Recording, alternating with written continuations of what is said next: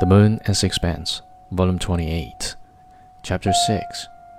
Oh, my dear, he groaned at last, how can you be so cruel? I can't help myself, Dirk, she answered. I've worshipped you as no woman was ever worshipped before. If in anything I did I displeased you, why didn't you tell me? And I have changed. I've done everything I could for you. She did not answer. Her face was set, and he saw that he was only boring her. She put on her coat and her hat. She moved towards the door, and he saw that in a moment she would be gone. He went up to her quickly and fell on his knees before her.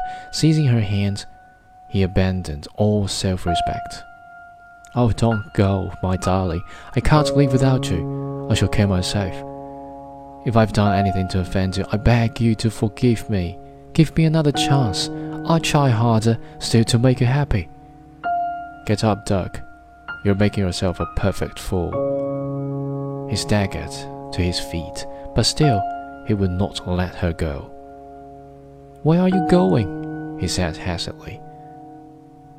You don't know what Strickland's place is like. You can't leave there. It would be awful. If I don't care, I don't see why you should. Stay a minute longer, I must speak. After all, you can't grudge me that. What is the good?